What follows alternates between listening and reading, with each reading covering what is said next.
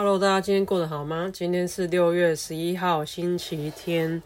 首先呢，要跟大家分享，就是在阴雨绵绵的最近，如果你是有养狗的主人，那特别是很难搞的柴犬，或者是有柴犬血统的小狗的主人，你最近一定很有感，因为每到这个季节呢，家里的毛孩就是飞出去上厕所不可以，怎么样都不愿意在家里上。那以我家小狗的例子，就是我们在家不管是放尿布垫、报纸，它沾它的味道，还是种草皮给它，它都不愿意。即使家里有个小阳台有假草皮，它不愿意；种了这个真草草皮，它也不愿意。它就是一定要到户外去才愿意上厕所。那像现在这样子，就是天气很不好的时候，就会很困扰，因为他脚又不想弄湿，可是他不出去又不上，就会在一个矛盾回圈里面，或者是到了公园里面，他又会很急着想要回家，然后，诶就不想上厕所，就想逃避大便，这样他就想要赶快上车要回家，保持干燥。你以为它是一只很干净的小狗吗？也没有，因为它在天气热的时候在外面跑一跑，它就会冲到田里面，水田、水沟、水洼里都无所谓，它就是要湿湿凉凉的。那我觉得柴犬是一个很矛盾的犬种啊，就是它又要高冷，但是它又会常常对你开飞机耳，又很贴心，但是又脾气很坏。那好像很爱干净，其实又很脏，我真的有点觉得难以。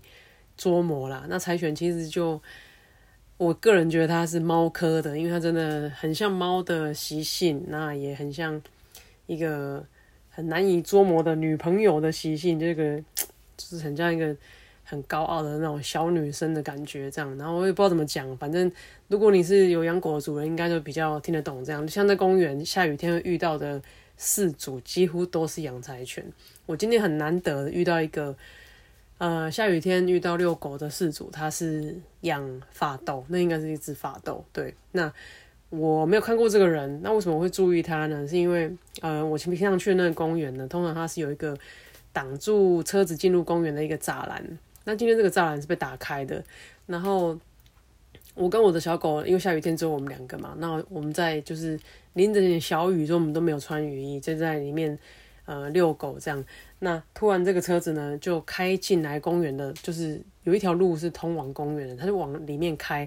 那我就叫我的小狗注意嘛，因为我怕这个狗会跑到马路上去。没想到这个车呢就直接开进来公园，因为就像我前面讲了，栅栏拿起来了嘛，他就开进来公园，然后他也没减速哦。那因为他是油电车，它是一部 Lexus 的油电车，所以它也没什么声音。那我就有点被他吓到，因为我没有想到他会开进来，然后。我也担心他会撞到我的小狗，所以我就蛮不开心。他就是很没礼貌，我就直接冲进来，而且速度不慢。冲进来停好车之后呢，就有一个矮胖的女子，中年女子吧，她就下车。因为我觉得这个时间来公园，下雨天通常都是来遛狗的。他以为是柴犬，就不是，他是牵了一只肥胖的发豆下来，就身材跟他差不多。然后下来呢，就遛狗，然后。牵着狗，可是手上完全是空的，什么意思呢？就是大便不要捡。那我就觉得，嗯，其实以前我会就是良性劝导，我可能还会拿袋子过去跟他说：“哎，我有多的袋子啊，你要不要用啊？”其实就是白话，就是你他妈狗大便你自己捡起来好不好？做一个有良知、有公德心的主人好吗？但是因为就是这种话很难讲的好听嘛，所以我都会。我都会很引导性的说，哎，我这有多少袋子啊？你要不要给你一个啊？还什么的？哦，最近有人在拍照检举啊，那你要不要捡起来？不然我怕你被别人照相啊，会罚款哦。以前我还会就是会去想要让这个世界变得更好，就还是会会去劝导一下那些不捡大便的人。后来我发现这样子的人真的非常多，超乎你想象的多。不管他是呃。什么样的社会阶级，不管他是像今天这个人，就是他开着开着好车，然后嗯，看起来过得蛮舒服的，他一样不减，他不减就是不减。那不管是看起来有水准，还是看起来没水准，看起来有钱没钱的人，没有公德心的人真的很多。那在公园里面也有很多人会吃完东西，因为那个公园可能怕大家丢家用垃圾，所以他就不放垃圾桶。这也是一个我觉得台湾法规很矛盾的地方。他放不放垃圾桶，因为他怕你拿家用垃圾来丢，所以他就迫使来公园吃东西，就是喝东西制造垃圾的人要把垃圾带回家，或者把垃圾就直接丢在原地。那很多人都会选择后者，就是哦没有垃圾桶，我就没看没人看到，我就丢在树下还是怎样。然后因为公园过几天就会非常脏，那我们这附近有个夜市嘛，尤其是周末过后，公园都会特别的脏，因为就会有人买吃的去公园吃，吃完没地方丢，他直接丢在地上。可能夜深人静，他觉得人家看不到这样。那因为公园几天就会变得很脏，所以他必须请一个捡垃圾的一个一个一个太太，她也蛮友善的。我常常遇到她。那这个捡垃圾的这个阿姨好了，她就是每个礼拜或者是可能每天，她就我不知道她多久来一次的，几天吧来一次，她就要在公园手工捡垃圾，她就拿一个夹子在夹地上的垃圾。我看了就觉得就是很心痛，也会觉得很愤怒啊，因为。都已经二十一世纪了，然后你还在做这种就是第三世界国家才会发生的事情，因为连你基本垃圾用完把它清洁掉，把它带走这种事情你都做不到。那像是就是狗啊随地大小便呐，我因为我觉得如果你尿在草地上 OK 啊，你如果尿在水泥地上，是不是稍微水冲一下？大便基本要捡起来，这个真的谁不知道？为什么你做不到呢？然后。就会连带让，因为这就是真的就是一锅老鼠屎啊，害群之马嘛，一一颗老鼠屎坏了一锅粥，不是一锅。OK，因为有这样子人存在，所以很多人遛狗都会被白眼，是因为一般没有养狗的民众看到你们养狗的人，就会觉得你们都不捡，因为他常常地上看到大便嘛。可是其实不捡大便的可能就是那一两个人而已，但这样子的人就会让。呃，有养狗的群众变成众矢之的啊！说，你们养狗都不牵，养狗家大便都不捡，公园不欢迎你，呃，这住家邻居不欢迎你。因为我跟我养狗的朋友都有遇过，遇到路人很不友善的对待嘛，他根本就没有看到你的狗大便哦，或者是他只是看着你牵狗经过，他就先骂你了，因为他认为他之前看到那些脏东脏脏东西都是你造成的，你也是 part of them，你也是一个货源这样。这个让我觉得还蛮困扰的啦，就是觉得大家真的公民素质可以可以提高一点啊。当然，就是大多数的人还是很有意识的，还是知道哎环保，知道举手之劳，知道你制造垃圾你自己处理掉。可是就真的有几几个那种少数的人会拉拉低大家的公民素质啊，就是就还蛮讨厌的这样。然后呃，另外要跟大家分享一下是。我记得上一期有讲到说，因为我觉得就是自己有点胖嘛，然后想要就是呃进行这个瘦身的计划。那首先我开始就是呃维持我每天喝水的习惯啊。那我我可能每天早上会吃一颗维他命 B，然后我在餐后我会吃一千毫克的维他命 C 嘛。那到一千毫克是几几颗呢？就是一般维他命 C 一颗大概五百毫克，就吃个两颗吧，这样。然后饮食上我就选择了。蛋白质，然后不要吃淀粉，就是要吃蛋白质跟蔬菜嘛。那这一周，哎，好像经过了两周吧。那两周下来成果怎么样？跟大家分享一下。第一周呢，我大概瘦了一公斤。然后第二周呢，因为，嗯，我觉得代谢很明显的慢，然后。加上我没有我没有吃的那么精准，就是因为我可能人在外面工作，没办法很精确找到蛋白质，所以我是吃到淀粉的。那虽然量不多，我觉得有某种程度的伤害吧。所以第二周呢，几乎就是把第一周的那一公斤又吃回来了。那等于就是现在等于是 even 嘛，就是没有什么发生什么改变这样。那你说体态是体重的部分，体态哦，运动我有没有运动？呃，我有运动。那我的运动就是。呃，大量的走路跟一些肌上肢的肌力训练，这样，那发生什么变化呢？变化应该是体态稍微看起来精精实一点，就是没那么浮肿，体态的部分。但体重呢，真的是几乎没改变，因为就是我刚刚讲一正一负嘛，它就一分掉了。然后我在昨天就做了一些研究，就是诶，因为其实我在。之前所谓之前就是哎，因为我这段时间有发生一些我的我的我的 daily schedule 有发生一些比较大的改变嘛，就是我生活形态有一些跟跟过去几十年有一些比较不一样的改变。那所以我在跟这之前比，就是现在这个阶段跟之前的的的阶段的代谢能力来做比较。因为我在呃现阶段这个时间叫嗯，给他个名字嘛。我刚好看到凤梨，那就凤梨时期好了。那现阶段这个凤梨时期之前呢，就叫苹果好了。苹果时期可能几十年嘛。那这个苹果时期呢，是呃，我的状态大概是，如果我认真的不吃淀粉的话，我一天大概可以掉个零点五公斤这样子。那所以呃，以前就是比方说呃，假日吃的比较松散，就吃的比较随性七 day 什么都吃的话，呃，我可能平日就稍微控制一下体重，我就会恢复一个水准，就是一个标准期、标准值里面这样。那在这个凤梨时期呢，就不是这样喽，因为体重一路飙升，除了像我上一次讲说，因为我呃有尝试吃了半年的蛋白粉嘛，那这个半年我不知道有没有关系的，然后我自己比较明显感觉是。基础代谢变得很差，因为我在这个凤梨时期呢，就是我们从去年算到现在，大概将近七八个月的时间，我身体最明显的改变呢，就是新陈代谢变差。可是这是一个不合理的状况，因为其实我的运动量是大量增加的，然后呃，我的应该说身体呃肌嗯这样。体能上的操练是增加的，那很大幅度的增加的。可是我吃的呢没有那么好，因为我受限一些原因，所以我没办法吃到比较营养的东西。唯一的好处是我在这段时间有天天喝蛋白粉，这样。那这八个月下来的结果就是，嗯，我刚刚讲嘛，体现在体重增加了五六公斤嘛，对不对？然后整个人就是看起来很肿。这样子，那当然上肢肌肉量应该有增加。那 again，因为我没有体脂计，我也不知道我现在肌肉跟脂肪的比例。可是我就是就是看起来是肿的。好，那呃，为什么这一段时间这八个月明明是呃运动量大幅增加，肌肉训练大幅增加，可是我的新陈代谢就是变差的呢？我仔细回想一下原因，然后做了一些研究，我认为是嗯，一我没有得到充分的休息嘛，因为这段时间我都。很劳碌，那没有办法好好的休息。那所谓好好休息，就是我有没有办法好好睡觉，然后好没有好好的喝水排便，这都是有受到影响的。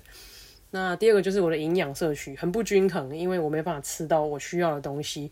然后呃，我就觉得身体如果是一个一个滚轮的话，那我就可能滚轮的不是很顺，因为包括我需要的，可能我需要的能量啊，我需要的呃休息啊、营养啊，没有被补充到，所以。新陈代谢这个轮子呢，某种程度就停滞了。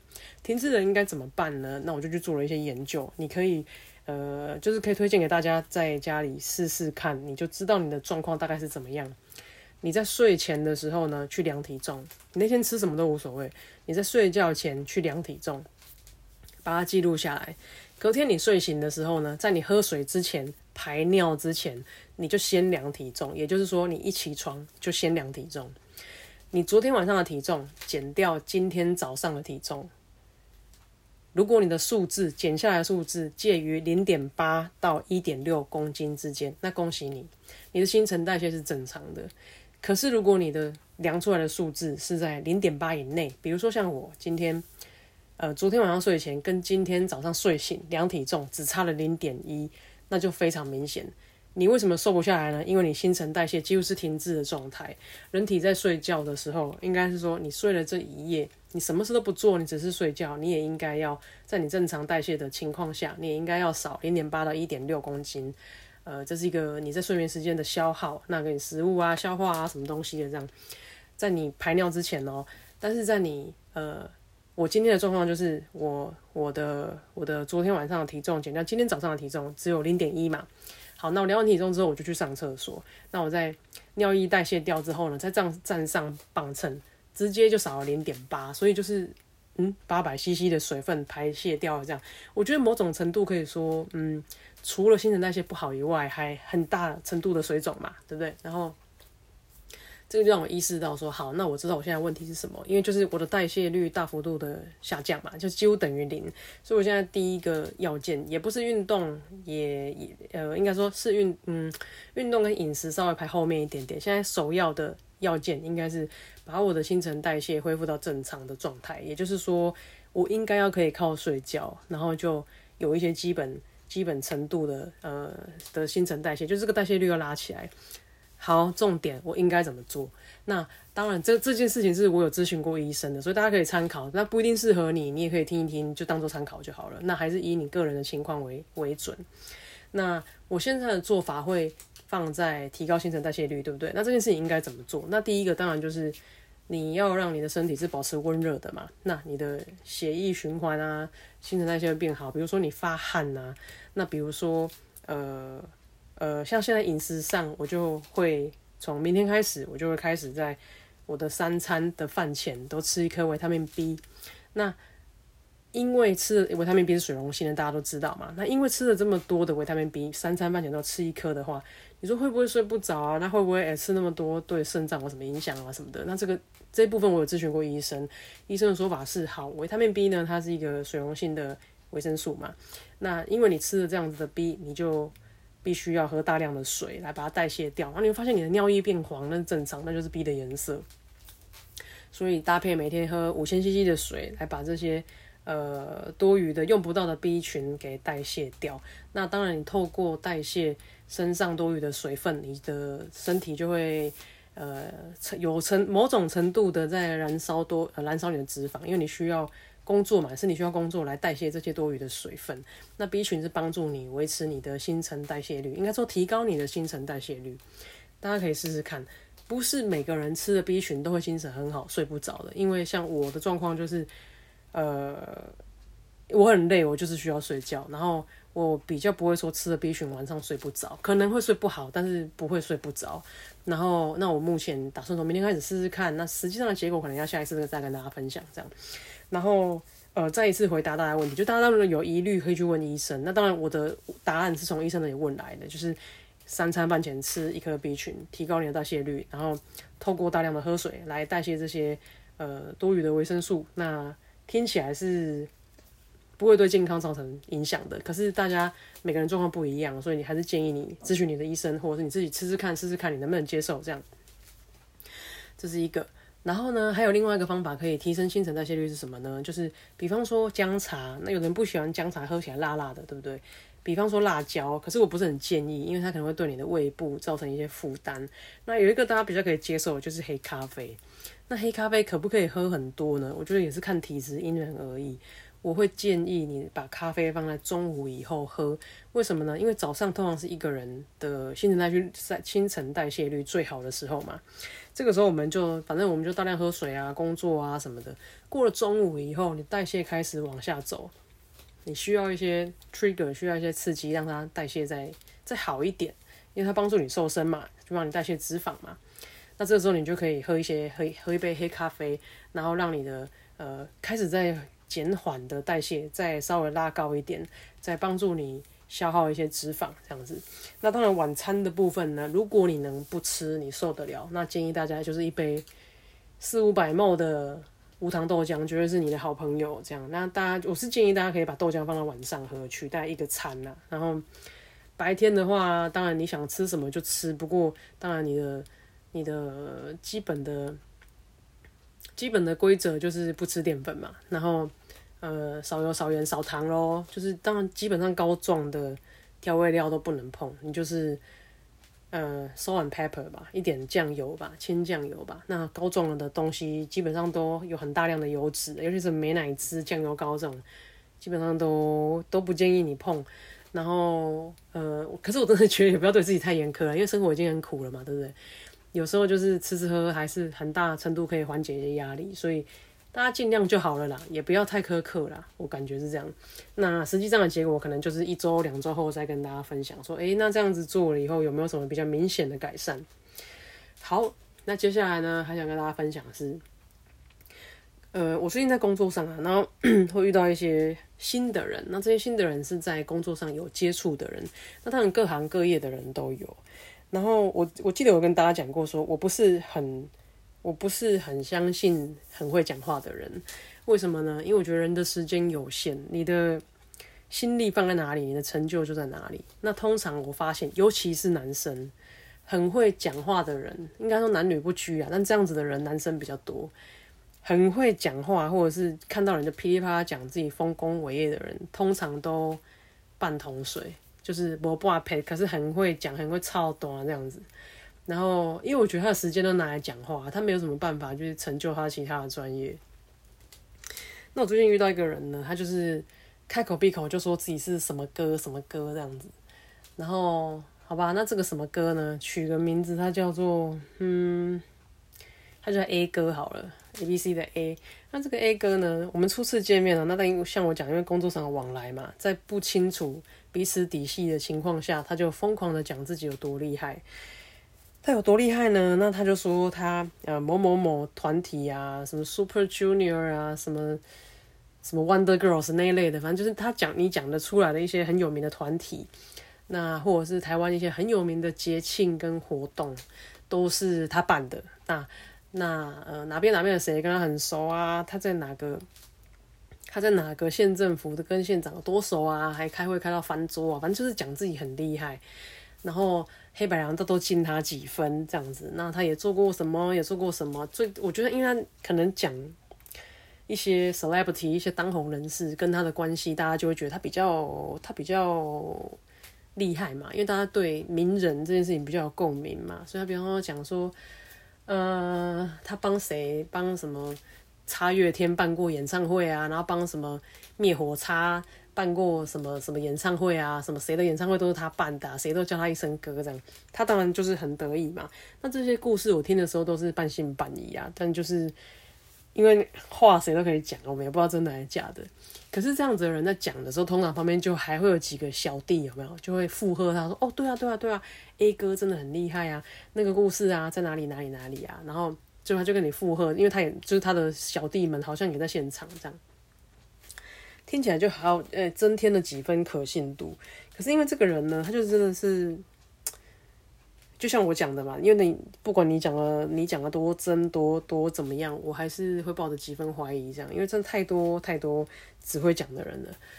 然后我就呃记下他的全名，这样回家之后我就 Google 了一下这个人，哎，我发现什么事情你知道吗？哎，大家知不知道那个 Google 有一个功能，就是你可以去搜寻某个人，那如果你知道他的全名的话，你可以看一下他的刑事民事记录这样。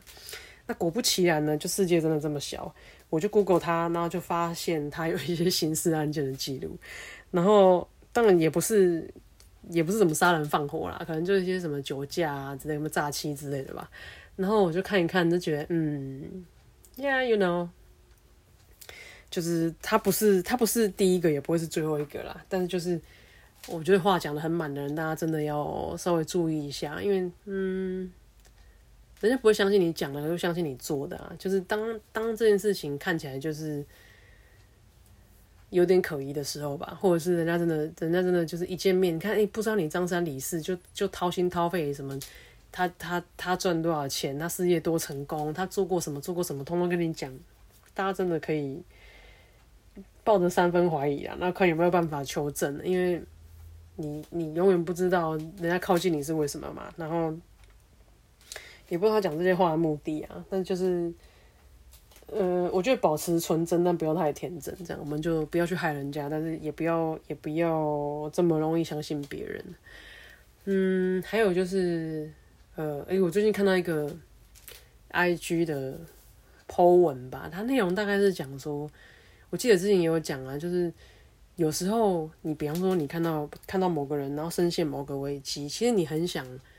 你很想渡他，或者是你很想你很想帮他，或者提醒他，那你发现你讲什么都没有用，最后只是打坏你跟对方的关系。比如说他遇到渣男，哦，小美遇到渣男，你明知道对方很渣，你想要提醒他，你希望他不要被奸人所害嘛？可你发现，哎，你讲了一堆，结果小美还是回去对方的怀抱，然后他们两个还同仇敌忾，觉得你要破坏他们的好姻缘，这样有没有？最后你就跟小美做不成朋友了，这样子故事大家应该听很多吧？或者是诶，某个人要去参加什么投资，老师带你飞，你想要阻止他，你跟他说那都是骗人的啊，什么什么的，结果对方觉得诶，你要挡我财路嘛？那搞不好搞不好对方还对方要骗他那个人还来找你麻烦，说他都已经快上当了，你在那边阻挠我赚钱，类似像这样的事情，大家应该或多或少都有经历过吧？就是拦都拦不住，对方就硬要往火堆里面跳这样子。那那个 IG po 文呢？大概讲的就是成年人就是没办法教嘛，怎样事情教？这我们之前也讲过了。但他的说法是度普度众生的度，他就说，呃，就是每个人来到这个世界上要吃多少饭，要承受多少苦，或者是你要经历什么事情，其实老天都有定数。你不要想要去度他，因为你度不了他。然后该发生的事情就还是会发生。也许你尽你的。能力想说，呃，或者是你觉得不讲我真的睡不着，我不能，我不想要。他最后跟我讲说：“你怎么都没有提醒我？”这样，好吧，那你就跟他说了，你讲了一次，他要听听啊。如果他要听，就是他缘分到了，他可以被你捞起来。他不听那是正常的，因为这个就是他要经历的事情。即使你知道前方就是个深谷，他不听你的话往前走，一定是就是坠落这样。但是你真的不要想要渡人家，然后他。他有他的，他有他的命数啊，他有他该走的路，这样那会发生的事情就是会发生。然后这个我觉得也是有时候我们要跟自己讲的吧，就是真的不要想要去渡人家，即使是你这一世的父母，我觉得都是啊，因为大家都有自己的业障因果啊。然后如果你是父母缘浅的小孩，比如说你是就是家里面最不被受疼的小孩，也不用。也不用太介意啊，因为这个事情 A 不是你可以决定的。因为你父母喜欢谁，比较喜欢你兄弟姐妹，那是他的自由意志嘛。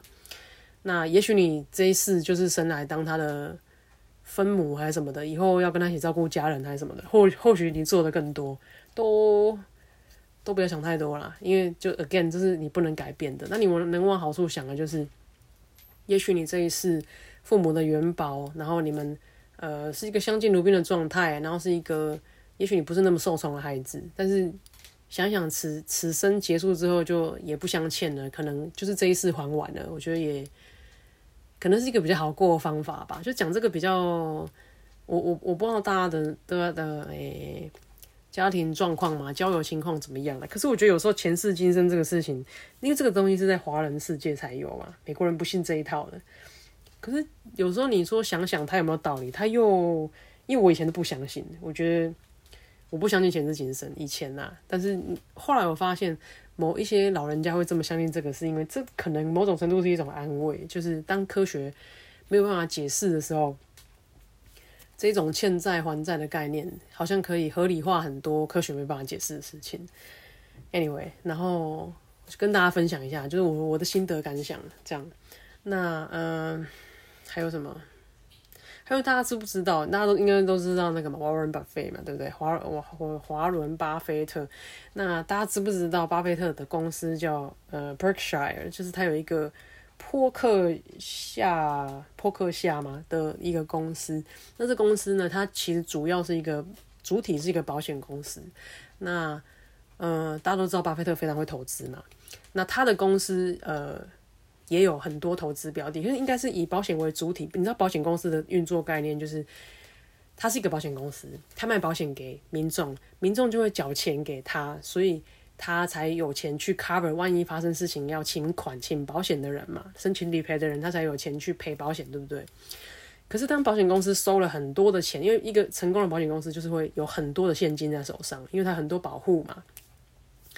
但是他是不是收了这么多现金？可是如果有人要请理赔，理赔都是比较大的金额，所以保险公司会怎么做？他会转投资，那保险公司就会拿这个保护缴的钱，呃，一大笔嘛，他就会去转投资其他产业，让他的呃这个整体的 funds 这个基金可以可以成长。那将来如果保费呃不是这些保护，比方说呃过世啊、领寿险啊、出事情啊、领意外啊，或者是各种申请年金等等的钱的时候，他才有。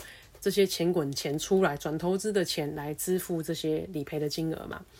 那 Berkshire 就大概是这样子的概念。反正就是巴菲特呢，他就会挑了一些他喜欢的、他认为有潜力的股票嘛，但他就去买。大家都知道他的他的投资理念嘛，他的嗯，他很厉害，这大家都知道。但是大家知不知道 Berkshire 也有股票上市？那它分成两种，一种是呃。